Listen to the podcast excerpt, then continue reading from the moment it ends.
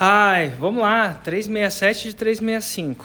Continuando a continuar. Uma coisa que eu, eu fui falar no, no Perguntas e Respostas hoje, no 747, e ele. Eu encontrei uma colega, se não me engano, ai, chamava Luana. o nome não vem à cabeça agora, perdão.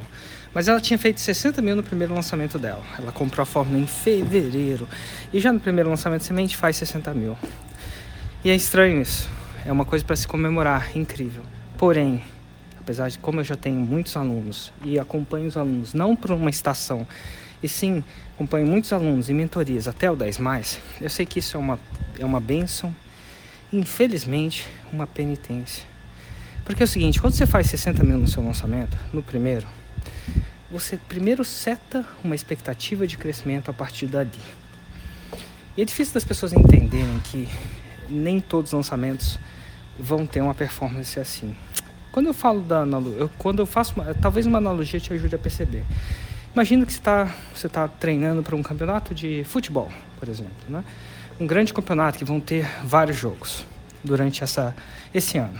E aí no primeiro jogo você faz um 7 a 1 você faz um, lá, um 5 a 0 Significa que você sempre vai fazer o 5 a 0 Não.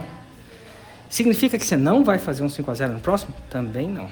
Mas se você botar a pressão da performance em você, de todo jogo ganhar nesse nível, vai ser uma pressão, uma pressão difícil de se sustentar.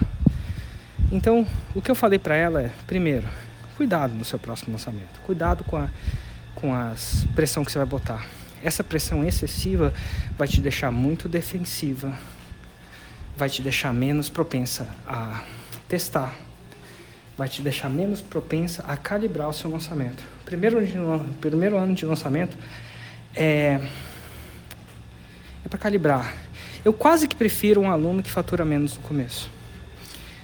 Se ele, se ele é bom de cabeça, isso não é nenhum problema, tá? É bom que ele fature mais. Mas a maioria das pessoas não tem um treino psicológico bom assim. E elas vão tender a ficar mais relaxados, tender a seguir menos o processo. É quase que num, num, num jogo, né? O cara, ah, não preciso treinar tanto. Nem treinei no primeiro, já, já fiz um 5 a 0 E aí, o que, que acontece? No longo prazo, sua performance cai.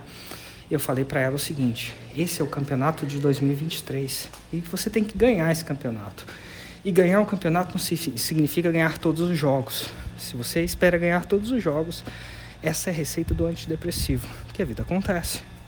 Então, mas você vai procurar ganhar o campeonato. O que é um campeonato? Fazer 2023 bem melhor do que 2022. No caso dela foi zero, não é tão difícil assim, já foi melhor.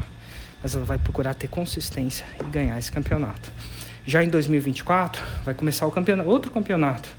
Lembrando, o objetivo dela não é fazer o maior lançamento do ano.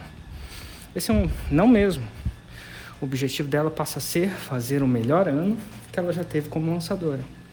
E ano após ano, essa mentalidade parece simples. Parece muito simples.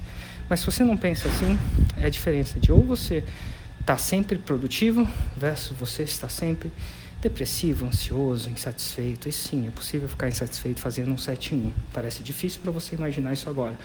Mas eu conheço vários casos de pessoas que ficaram. Elas imaginaram, tiveram uma visão só de jogo, não tiveram uma visão de longo prazo, médio e longo prazo. Tiveram visão de jogo ao invés de campeonato. Define qual é o seu campeonato. Quer uma sugestão nesse mundo? Um campeonato é um ano. E geralmente um ano corrente, janeiro a dezembro. Mesmo que você entre agora. Por que o ano corrente? Porque ele tem diferentes sazonalidades. É bom.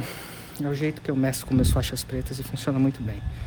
Então, 2023 e 2023 tem essa coisa de ano novo e tal é um ano novo, tá bom? E foca no campeonato. E toma cuidado com resultados muito bons logo de primeira. Não quero dizer que você deva não não comemorar. Comemore. Se você tem uma cabeça boa, cabeça de campeonato, você vai comemorar e permanecer centrado. Se você tem uma cabeça ruim, isso pode subir a sua cabeça e gerar uma pequena depressão lá na frente, porque você vai descobrir, principalmente quando você descobrir que você não ganha todos os jogos. O objetivo não é ganhar todos os jogos, é ganhar um campeonato.